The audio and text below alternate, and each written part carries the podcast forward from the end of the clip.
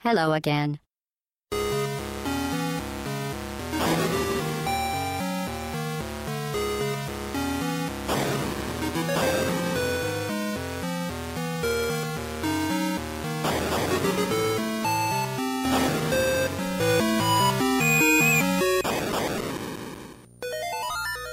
Merci d'être avec nous pour l'inauguration de ce premier podcast musical d'obagaujroite.fr que vous aurez le plaisir de suivre avec vous, messieurs. J'ai en ma compagnie Futch. Salut Futch. Salut Hobbs, salut tout le monde. Et Pipo. Salut tout Pipo. le monde. Voilà, nous sommes là pour quoi? Nous sommes là pour nous remémorer les airs, les mélodies d'un titre que nous avons tous adoré autour de cette table, je crois. hein. On peut- je peux, je peux le dire. On peut dire ça. Adoré. hmm, mon- Il est non, pas c'est un mal. peu limité. Il C'est est un pas peu mal. limité de dire adoré pour ce jeu en, en l'occurrence. Une idole de notre jeunesse, et ce jeu, c'est Link's Awakening, le premier épisode portable de la série The Legend of Zelda, un grand classique. Un des meilleurs, tout simplement, de, de la série.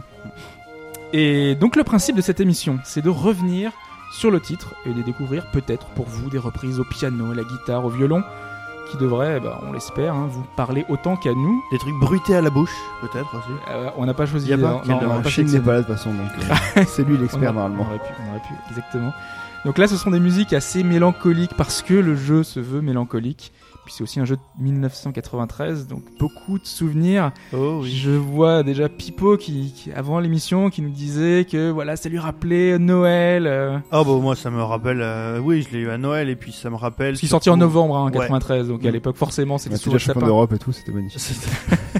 C'est- vrai en plus. C'était une époque révolue. À Oui. l'époque on pouvait acheter des coupes d'Europe, c'était Voilà, sympa. dans le quand jardin, même. avec l'argent dans le jardin. Avec l'argent dans le jardin.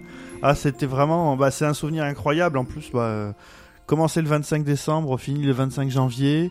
Et puis. euh, Ah, tu t'en rappelles précisément ah oui, oui, je me rappelle aussi. Parce qu'en fait, à l'époque, je, je mesurais la- le temps que je mettais à faire un jeu, mais comme ça.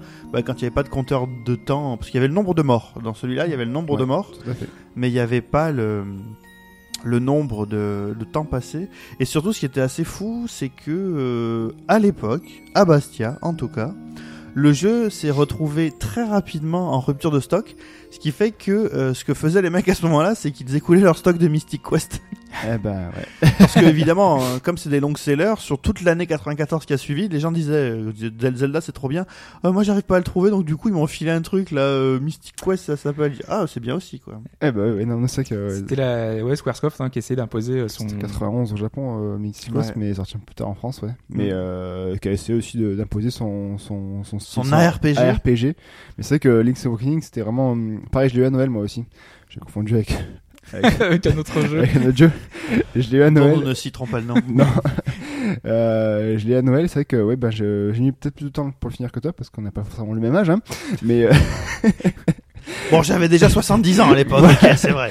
mais c'est vrai que c'était euh, c'était une, immense découverte, c'était vraiment un jeu euh, magnifique parce que bah, parce qu'il y avait pas mal de nouveautés, c'était enfin c'était sur portable donc euh, on pouvait jouer en voiture, on pouvait jouer euh, n'importe où et euh, et les musiques euh, font partie de de ce côté nostalgique et vraiment de de, de l'ambiance du jeu et qui en fait que le jeu restera gravé dans ma mémoire jusque bah, jusqu'à ma mort. En plus, c'est lié au gameplay, enfin, c'est lié au jeu, Ouais. au scénario. On a besoin de cette musique. Ah bah oui, bah c'est le, bah il y a toujours eu plus ou moins dans Zelda la, la- le jeu entre le fait de faire de la musique et de pouvoir avancer. Mais euh, là, il s'avère que le but du jeu, c'était vraiment de récupérer des instruments de musique Mm. pour aller euh, chatouiller le poisson rêve euh, dans son œuf. Voilà. Eh oui. Et on commençait avec Link. Alors, souvenez-vous cette euh, cinématique. Enfin, cette Ah, cinématique. Pour nous, c'était une, cinématique. À l'époque, c'était une cinématique. C'était incroyable, alors que c'était un gif euh, deux étapes d'animation, c'était énorme. Ah non, mais c'était, super beau. Avec, Et si euh, vous voulez nous rappeler un peu l'histoire, ce qui, ce qui allait se passer? En fait, c'est cette euh, cinématique. la cinématique, c'est Link qui est sur un bateau. Ouais. Donc il n'y a pas encore de baguette magique euh, pour le vent. Je crois que c'est Mais, euh, même une barque. Hein. C'était un ouais, petit c'est bateau. Hein. un peu- Ouais, Il y a un une voile quand même. Hein. Oui, bah ouais, Il y a c'est une voile. et- Un optimiste. Voilà, Je- disons, allez. Voilà, un optimiste. C'est et euh, en fait, il y a une tempête et on le voit donc euh, avec son animation deux images où on le voit tenir la corde donc du de- du bateau et euh, bah, il s'écrase sur une plage. Euh, Il y avait un peu plus de deux images. On voyait l'éclair. Ouais, Avec la musique. Avec la le, musique. le fait qu'ils se mettent sur une plage n'a rien à voir avec Adol Christine, aucun rapport. Ah, Rien à voir. Mais, euh, Et j'allais le dire. mais juste là-dessus, il y a vraiment aucun rapport. Et en fait, ça commence sur une plage et vous vous réveillez sur la sur la plage euh, en tant que Link pour euh, le début de votre aventure. En fait. Comme dans n'importe quel épisode de X, quoi. Incroyable. voilà, ça. amnésique, Salaud euh, ça, ouais, bah, Et puis il a pas les cheveux rouges. De toute façon, on Ouais. n'avait pas de couleur, donc on peut pas savoir. plus, Non, mais c'est vraiment, euh, on le voit, c'est vraiment le le le, bah, le Link un peu. c'est le link de Link, c'est le link de Link to the Past. Ouais, hein. c'est celui-là, ouais. Donc Qui devrait avoir des cheveux roses. normalement, ouais, mais là, moi, je les imagine plus marron quand même, hein. un peu comme dans. C'est vrai que la- l'apparition des couleurs dans la version DX euh, faisait qu'il y avait certaines choses qu'on avait imaginées autrement. Ouais. Et on avait un petit, la petite différence. Ça a été- oui, ça a un peu changé. C'est vrai que le, le, le DX a changé un petit peu pas mal de choses, mais euh, Mais bon il a euh, rajouté un donjon où toutes les énigmes étaient basées sur les Ouais. couleurs. ouais, ouais. Mais c'est vrai que même DX c'était très beau aussi quand même. hein. Et c'est vrai que là, euh, Hobbs nous a ramené euh, un bitmap euh, de la carte. Et quand on voit les, les couleurs qui ont été choisies bah, pour les, les, les différents endroits, euh, ça, colle, hein, ça colle très bien. Oui. Puis quand Bah, on avait fait Zelda 3 avant, ouais, c'est proche de ça, donc c'est Ouais. c'est dans l'inspiration. Il y a évidemment pas les, les ombres quand tu rentres dans la forêt comme dans. Ouais. Ah, moi, dans Link, dans Link to the Past, j'étais sur le cul. Quoi. Ouais, les ombres dans la Bah, forêt. Ouais, c'était Incroyable. Bah ouais, mais c'est pas la même puissance. Hein. Et on peut voir donc tout en haut l'œuf Évidemment. qu'on voyait dans la cinématique euh, d'introduction. hein. Combien La de montagne. combien de pas pour le, le faire éclore celui-là à peu près? On n'était pas dans Pokémon, même si c'était la même période. On même avait, pas- euh, ouais, ouais. il y avait, moi, je crois que j'ai plus joué à Pokémon qu'à qu'à Zelda. Enfin, de toute façon, Bah, pas la même c'était période, pas du tout forcément, la même mais, euh, époque. Les 80, enfants Pokémon, c'est 95, 96. ouais, Oui, oui, bien 96, sûr. ouais. 96 au Japon, Mais 99. DX sorti plus tard, donc du coup. euh, Ouais, 99. que ouais. deux ans de différence finalement. Oui, finalement. oui, deux ans, c'est quoi dans une vie C'est rien. C'était quoi C'est donc ils étaient à la quatrième année de, dé- de, de développement de Pokémon, vu que Pokémon a mis 6 ans à sortir. À peu près, ouais, c'est ça. Bah, il fait qu'il trouve un éditeur. hein. Bah ouais. Eh oui. Et donc Link est échoué. Il, euh, il est reconnu par euh, une jeune fille, Marine, qui, qui l'accueille. Rien à voir avec Senseiya. C'est vrai. C'est- c'est ça. c'est vrai. Et d'ailleurs, c'est l'un des, premiers Zelda, ou le, le, quasiment le seul, où il n'y a pas Zelda tout court dedans, en fait. Bah Ouais. non. On, on en parlera juste Ouais. après. Parce que on va passer le premier extrait sonore. Link est là, sur la plage, recueilli. Il n'a pas de bouclier, il n'a pas d'épée, et justement, il va Si, si, il a le bouclier. Il a le Mm. bouclier. C'est ça. Il lui Il a manque l'épée. l'épée Mm. qu'il va devoir aller chercher.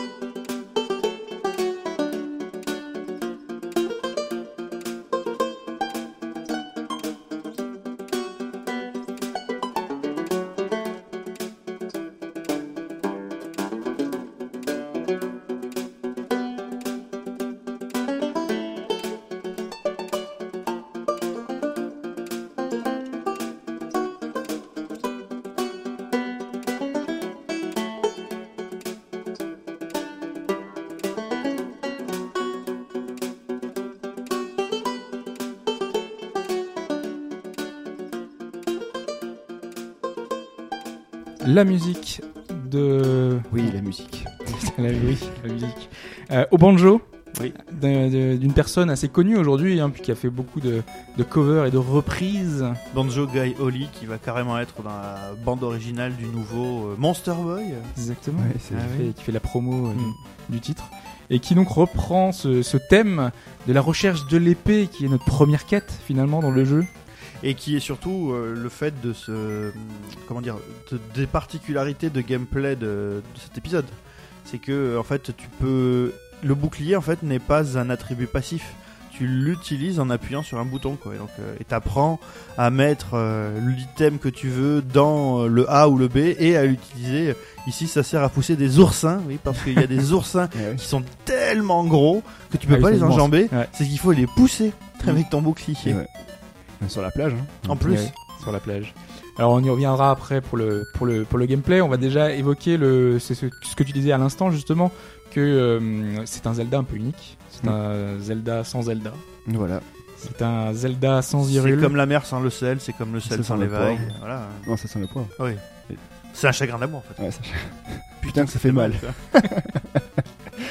Ah, moi, j'ai toujours pas fait euh, Majora's Mask, mais pour moi, c'est le, ça veut dire c'est le seul Zelda qui se focalise plus sur le personnage de Link. Alors, je sais pas si euh, j'ai vraiment l'impression, tu vois, rien que dans le titre déjà, c'est Link's Awakening. Ouais. C'est le, c'est le seul jeu euh, Zelda qui fait référence directement à Link dans son titre. Bah, Link to the Zelda Past, 2, c'était. euh, Oui, mais c'est euh, Link c'est- Adventure. c'est un lien. enfin, ouais, c'était Link's euh, Adventure, ouais. le 2. Mm. Mais là, c'est ouais, vrai que le, le, le réveil de Link. Oui, là le- c'est vraiment, oui, ouais, c'est Mm. vraiment. c'est c'est son aventure à lui. Ouais. J'ai- Et c'est vraiment l'impression que ça donne en plus. C'est que c'est on- une espèce de quête initiatique euh, bah, jusqu'au réveil, mais euh, avec euh, tout ce, qui, tout ce que ça comporte, euh, la relation avec Marine qui est presque une relation amoureuse, et ce qui est rare euh, dans C'est le ce que veut Marine, mais en fait lui il est pas en Ah bah, lui, dans le petit rendez-vous là, euh, Ouais, il s'en Ah, fout. la scène écoute sur la plage. sur la plage. Ouais. Elle lui dit ah, tu m'écoutes, tu m'écoutes? Euh, Il, Il parle pas de toute Il façon. pense à Zelda, lui il s'en fout. Oui. Juste en se train de dire putain, comment je retourne chez moi? C'est ça quoi, mais lâche-moi un peu. Il suffit que j'arrive dans un bled pour que dans le bled en question il y ait des donjons partout et des tas de monstres à la con à les couper en J'ai posé quoi. les bonnes questions maintenant. Non, c'est vrai que c'est vraiment le, le, le, on s'entend sur Link et c'est vraiment, c'est, enfin, même si Marine est présente, a quand même une histoire avec Marine, etc. Elle est quand même moins importante que ce que peut être Zelda dans un Zelda classique. Et c'est vrai qu'en gros, vous êtes un peu tout seul avec votre épée et votre bouclier, vous parcourez le, le monde pour trouver les instruments. Alors Link est toujours très gentil de dire oui euh, pour aider les gens. Ok, mais- j'y vais.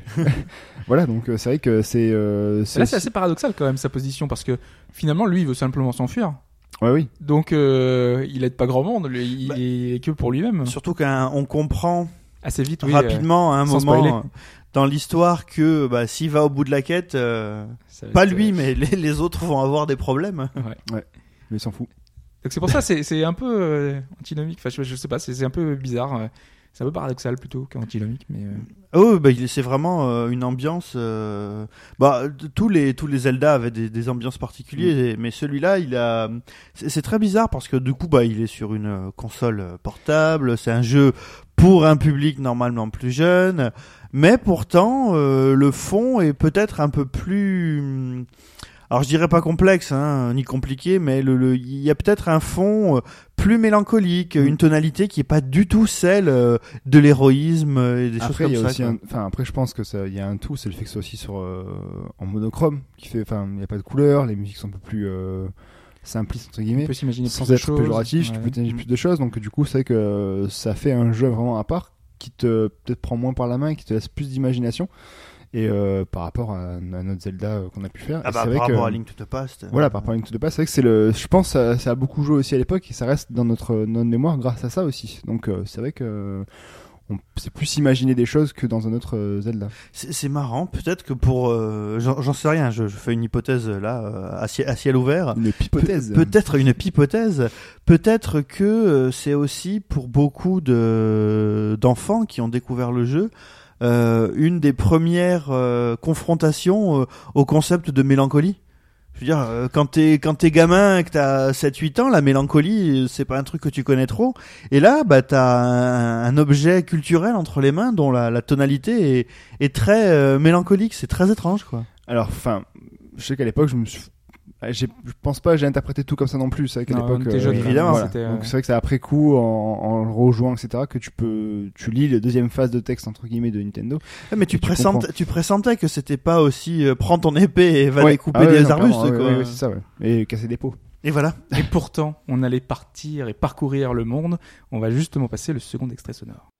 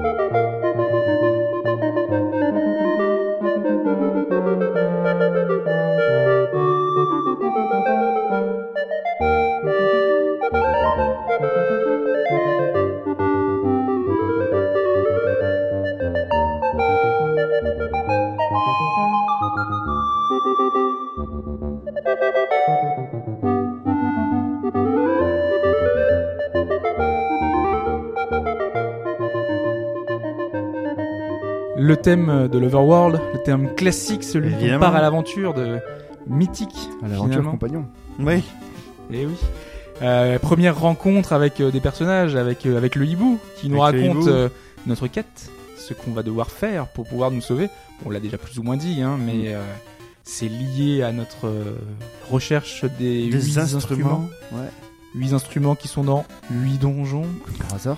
Non mais euh, vraiment, hein. C'est pas un arbuste à côté, quoi. Enfin, il est bizarre le monde. euh, il est bizarre le monde. Hein. derrière 8 boss, euh, enfin, euh, c'est quand même, c'est, ouais, c'est, c'est, c'est particulier comme endroit. hein. Bien gardé en plus à chaque fois. hein, Ouais. et, puis, il faut- et parfois il faut des clés pour ouvrir le donjon, euh, des clés dans les donjons pour ouvrir Oui. les salles.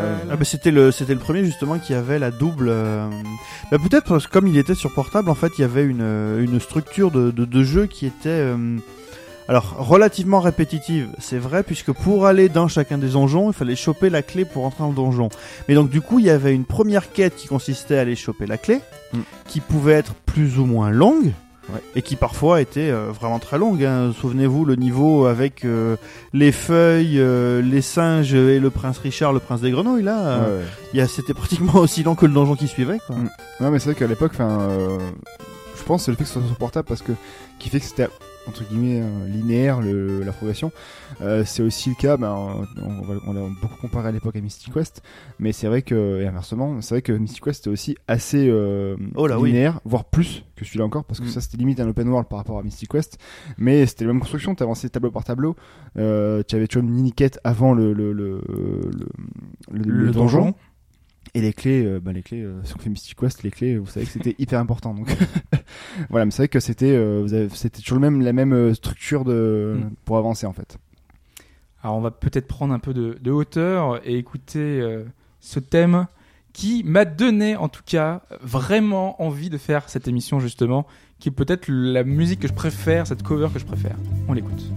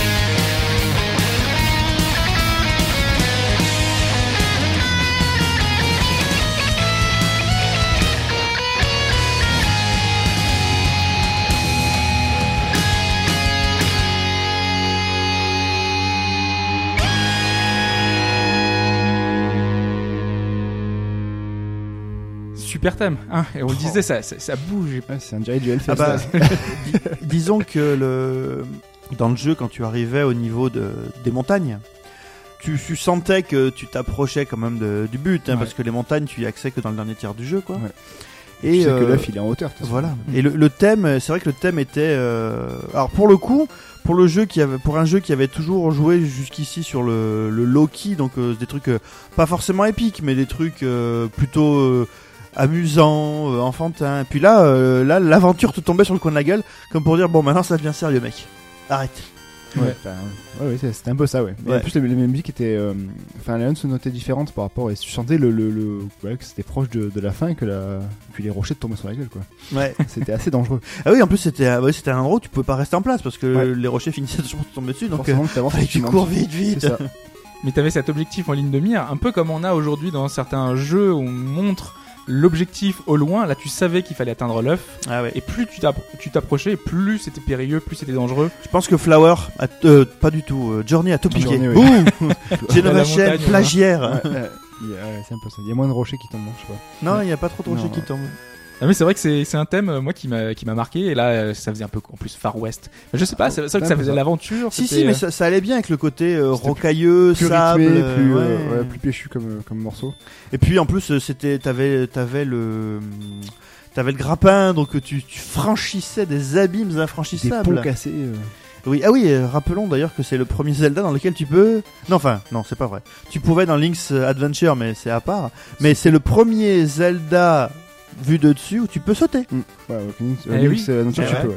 ouais, de- et le gameplay était finalement assez limité parce qu'on avait que deux boutons, on est sur Game Boy. Ça n'a Euh, pas été repris d'ailleurs euh, en vite dessus. hein. Euh, si, tu peux sauter dans Minish Cap. Ah oui, Minish Cap, oui, c'est Ouais. vrai. Ouais, mais ils sont un peu à part. euh, faudrait Parce que les... Ah, mais même dans les euh, seasons et. euh, Dans les bah, Heavy, puisque les seasons Ouais. c'est plus ou moins des suites. c'est la euh, suite, ouais. Exact. Ouais. Euh, au niveau du gameplay, c'est vrai qu'on en a parlé juste avant. Il y avait le, le fait qu'on doit switcher à chaque fois d'armes parce que les deux boutons sont paramétrables, donc il fallait retourner dans les options pour pouvoir changer si tu voulais prendre le boomerang, si tu voulais prendre le grappin, si tu voulais prendre l'épée. Parce que l'épée et le bouclier, c'est vrai que Mm. c'était des, des, des choses à part entière. Donc si il y a beaucoup d'ennemis, donc euh, il- on se disait on va garder l'épée, on sait jamais. Bah, dans les originaux, t'as toujours un bouton pour l'épée, Ouais. un bouton dédié. Et là, non. Non, non. Là, tu pouvais faire des parties entières avec euh, bouclier boomerang, quoi. Et en fait, c'était marrant parce que. euh, Ou le grappin. Ou le grappin. Euh, les ennemis en fait avaient des, propriétés différentes et t'avais euh, des armes qui pouvaient être euh, surpuissantes contre un ennemi. Le boomerang était particulièrement puissant. Faut dire que le boomerang était particulièrement difficile à obtenir parce que bah, ça a été, bah, c'est le premier Zelda avec les hum, le système complet d'échange où tu dois euh, tu- au tout début du jeu tu commences à échanger des trucs pour arriver à la fin du jeu. Du troc, quoi. Voilà, et puis euh, ça finit avec de la pâté pour chien, une pelle. Me de demandez pas tout. ce que vient faire la pelle. et ça finit avec un, et ça finit avec le, le boomerang. Mm, Et le boomerang était surpuissant, c'était tellement puissant que, voilà, les spoilers, hein, il y avait un des boss de fin que tu pouvais buter en un coup avec le boomerang. C'est vrai? Ah, je Euh, pas. ouais. Ouais. Ouais, Ah, mais mais il fa- il fallait se battre pour avoir le boomerang. hein. Donc tu pouvais le, ne jamais l'avoir en fait. Bien sûr. aussi. Tu peux faire le jeu entier sans le boomerang. Ouais, tu peux le faire, ouais. Tu peux même faire le jeu entier sans la deuxième épée. Parce qu'il y avait une deuxième épée. Oui, aussi.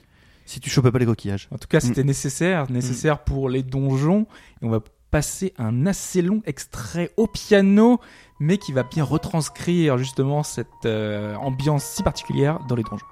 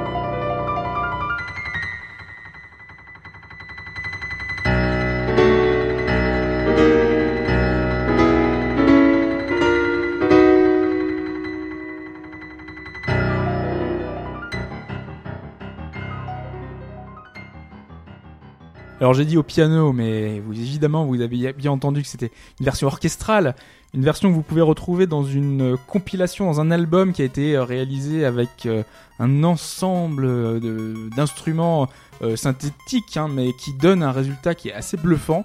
Donc je vous encourage à aller, aller euh, écouter ça. Vous aurez toutes les références de toute façon euh, sous le lien euh, de, cette émission hein, que vous pourrez retrouver sur le site sur robagaujoie.fr. Donc ces donjons, puisqu'on parlait de donjons, hein, euh, sont construits avec un level design, on le disait, assez travaillé, n'est-ce pas, Pipo Tout à fait. Pipo qui était, qui était Qui occupé était euh, ailleurs. qui était ailleurs. Oui, euh, le, le, le- en fait, le- il y avait plusieurs niveaux. euh, comme c'était, bah, ça reste quand même un jeu pour un public plus plus jeune, on va dire. Bah, par exemple, le tout premier donjon, si tu si tu le regardes, en fait, il est très court. Je crois qu'il fait peut-être euh, l'équivalent de 8 ou 9 pièces, il est pas très très long. ouais. Avec une euh, une certaine logique. Et en fait, moi, ce que j'aimais bien dans ce dans ce jeu, c'était que, euh, bah, en fait, chaque euh, chaque nouveau donjon avait une ambiance bien à lui Mm. euh, en termes de, de de la manière de le parcourir. Et puis donc ça commençait de manière très très simple. Et puis après le dernier donjon, alors je parle pas de la version DX, hein, je parle de la version euh, normale. Le dernier donjon qui était donc le, le donjon de, de l'air ou du vent ou je sais pas trop quoi, où il y avait un donjon sur quatre niveaux, où tu dois, où tu devais péter des piliers pour faire descendre les niveaux jusqu'au premier bah, pour aller choper le, le boss. Ça, c'était pas le temple de l'eau. hein, ça- Non, non, c'était jamais. euh, en fait, ce qu'il y a, c'est que le premier était très court, mais t'éduquer en fait sur Oui, comment ça, ça. se passait. Ouais. Et chaque don, chaque donjon, en fait, t'explique un petit peu. Après, te laisse une, une période de recherche, mais au début, te, te prend un peu par la main pour t'expliquer comment ça va fonctionner et ce que tu vas avoir comme nouveauté dans le donjon. en Et, et surtout, c'était vraiment le type de jeu où euh, tout était fait pour que tu restes bloqué le moins possible. Je me souviens très très bien d'un donjon, le deuxième ou le troisième, où euh, par exemple, donc une fois que t'as tout parcouru, tous les coffres, toutes les clés, machin, tu dis mais je sais pas où aller. Et il y avait une pièce en fait où si tu regardais le dessin du sol, il y avait un une flèche, flèche, qui ouais, était ouais. dessinée et qui disait "Eh, c'est quoi que tu viens d'obtenir là? C'est les bombes? Mais globalement, moi je trouve que l'architecture des donjons, alors je sais pas si c'est le fait qu'on soit vu de dessus, que ce soit en, en noir et blanc, en monochrome, donc il y avait une espèce de de- d'austérité des donjons avec éno- énormément de détails, de choses qui faisaient que moi quand j'entrais c'était enfin moi j'adorais l'ambiance c'était Ah oui. presque oppressant parfois euh, les portes euh, avec euh, un personnage dessus et quand tu fonçais dans le mur le mur se tournait Oui. un peu comme Tu dans peux les pas revenir Indiana. Jones tu peux pas retourner en arrière Mm.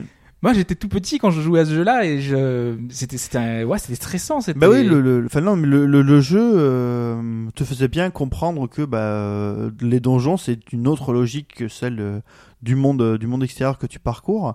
Et euh, du coup euh, bah voilà il y avait vraiment une en plus enfin ça reprenait une idée forte du jeu c'est que finalement dans un ensemble qui est relativement petit euh, le level design était tellement pensé et je dirais euh, les énigmes intégrées au parcours même de, de l'univers que euh, sur des tu pouvais avoir euh, dans la même pièce trois ou quatre manières de passer il y avait un donjon assez célèbre j'imagine que vous vous souvenez tous de celui-là où en fait tu arrives dans plusieurs salles en fait où il y a des croisements et au milieu il y a un bloc clé parce que dans ce Zelda en fait il y avait des blocs clés où tu pouvais mettre une deux trois quatre clés et en fonction du sens dans lequel tu mettais la clé tu pouvais aller que tout droit ou vers le haut et en fait, euh, ce niveau-là qui était finalement relativement court, tu passais un certain temps dedans parce qu'il fallait le parcourir soit à l'horizontale, soit à la verticale et euh, changer au fur et à mesure. J'ai telle clé, j'ai pas la clé, est-ce que je peux faire Ah, un mur, peut-être un mur à péter? Voilà, c'est ça. Mais oui. C'est vrai que les, les donjons étaient vraiment. Euh... C'était. Tu y allais, tu savais que tu allais passer un bon moment. Tu sais que c'est un donjon, tu sais que c'est pas évident non plus, mais tu sais que c'était jamais punitif ou tu jamais être bloqué réellement et que ben voilà, au bout d'un moment tu trouvais forcément la solution. Et ça qui fait qu'en gros tu n'es jamais dégoûté du jeu parce que tu avances donjon par donjon et tu as envie de continuer d'aller voir le suivant et de trouver la clé pour rentrer le, le donjon suivant. Et ça qui fait que le jeu et ce parcours, pas vite vite, mais en gros tu le dévores quoi en fait. Mais il y avait toujours quelque chose à faire, il y a toujours une carotte en fait. Mm, c'est infini.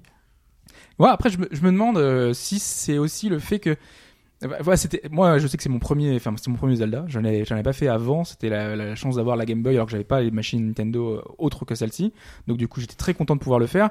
Et, je me dis que aujourd'hui avec tous les donjons qu'on a eu dans tous les Zelda qu'on suivi notamment les épisodes 3DS par exemple qui sont hyper travaillés également qui apportent encore plein de nouveautés euh, peut-être pour une personne qui découvrirait le jeu aujourd'hui les donjons seraient peut-être un peu moins inventifs que ce qu'on a pu avoir par la suite Bah, pour des donjons 2D, je pense qu'ils tiennent encore le coup. Là, Ouais, je je repense pense. à celui, euh, le, le donjon, le fameux donjon des clés. Là, je pense que hum, ça peut encore euh, valoir le coup, quoi, de, de le parcourir. Dans mes souvenirs, euh, si tu compares à Link Between Worlds, donc le dernier sur, sur, Ouais. sur 3DS, euh, en soi, ils sont très bien. hein, Le level design de Worlds est très bien, mais je après, je sais pas si c'est parce que je suis plus vieux, mais j'étais moins surpris dans le level design qu'à l'époque.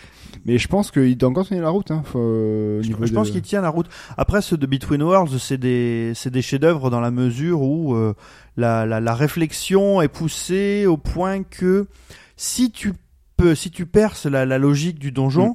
Euh, bah c'est, c'est, enfin là, tu sais les, les fameuses théories du flow là, les fameuses boucles de gameplay sont extrêmement naturelles. Ouais. Et euh, bah dans le, dans dans Link's Awakening, je crois qu'il y a, enfin je, je, je, ça fait quoi, ça doit faire 2-3 ans que je l'ai pas refait. Euh, donc oui, t'as vraiment, enfin si, si je reprends euh, les, soit le donjon dehors, le seul donjon où j'ai vraiment pesté un moment, c'est le dernier là, c'est le, le fameux donjon de l'air où tu dois péter les, Ouais, tu dois péter bah, les c'est le trucs. dernier, il est un peu, Voilà, quoi, il est un peu plus compliqué parce qu'après, euh, voilà, si je me rappelle de celui avec les blocs de clés, euh, ah oui, il faut aussi rappeler qu'il y avait des passages en 2D dans Mm. les donjons. C'est vrai. Oui. Ouais. Bah, c'était la touche euh, Link's Adventure, ça. Mais, Et ouais, dedans, ouais. il y avait, et dedans, il y avait des, Ça, des, foutu, des Goombas comme Ouais. dans les Mario. C'était assez bien foutu d'ailleurs, Mm. ce passage en 2D. Donc, euh, non, c'est vrai qu'il y avait ce passage en 2D, c'est vrai, j'ai oublié ça. Bah, du coup, euh, on, a, on, a, on a terminé avec les donjons. On va retourner dans, dans nos villages avec ces, ces musiques euh, si douces et mélodieuses. euh, mélodieuses, mais voilà, au piano.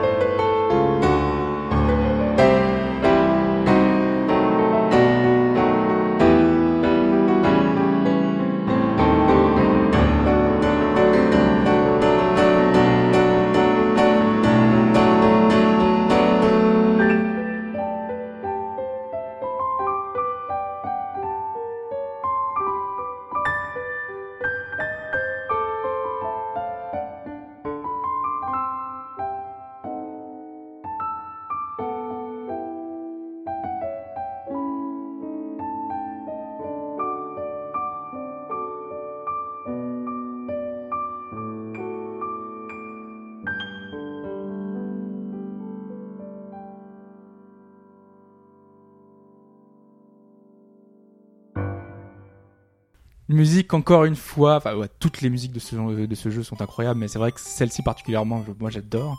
Et ce sont les musiques des villages. On, a, on en parlait un petit pendant l'extrait. euh, Il y, a- il y a plein de souvenirs liés notamment au poulet Mm. qu'on Ouais, pouvait bah, déjà frapper à l'époque. mais qui ne répondaient pas, les pauvres. Ouais, alors, c'est vrai qu'ils avaient pas, trop de réaction. Mm. Il y, avait plein de choses à, à voir, à faire. Il y avait le chien déjà à l'entrée là qui était, euh, ça m'a toujours marqué, qui était dans sa niche avec euh, Mm. Tu pouvais rentrer dans sa niche. D'ailleurs, il y a eu une petite aventure. euh, Bah, il s'appelait Toutou d'ailleurs. Ouais, Toutou, Toutou, ouais. ouais. En français, c'était tout, ouais.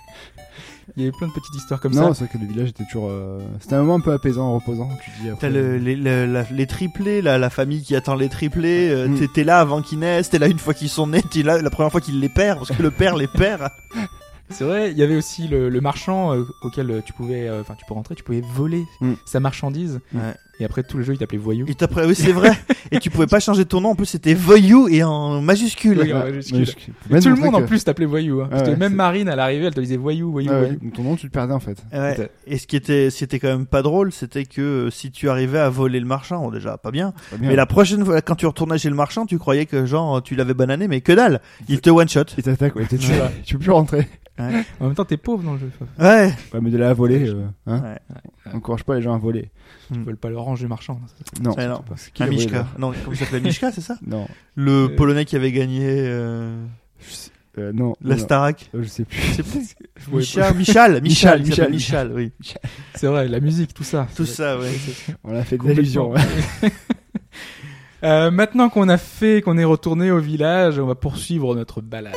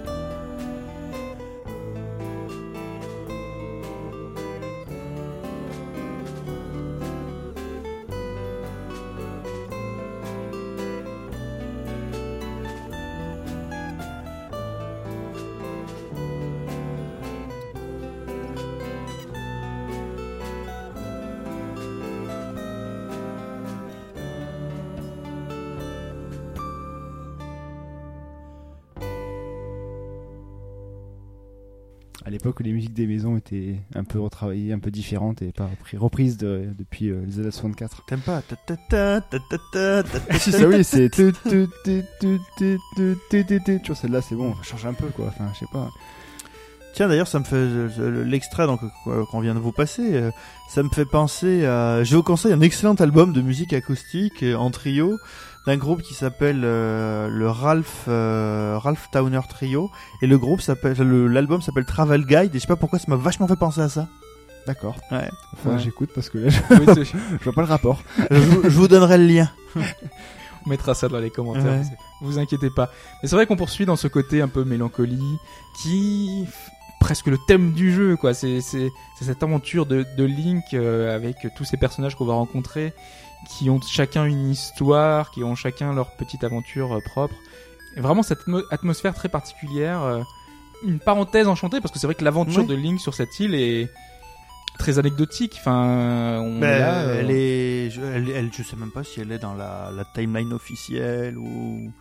Je crois qu'il est, je crois qu'il est, ouais, je crois. De toute façon, c'est bah pas. Hyrule. euh, Non, y a voilà. pas euh, la, la, la Triforce est a un power up. Oui, vrai. Ça, c'est quand même vachement marrant, quoi. Euh, D'ailleurs, ça change la musique. Mm. Ah non, c'est vrai que faut voir l'intérêt ce qu'il est, mais il est pas, c'est vraiment à part quoi. Donc euh, c'est vrai que les musiques, euh, c'est un peu déprimant quand même. Hein.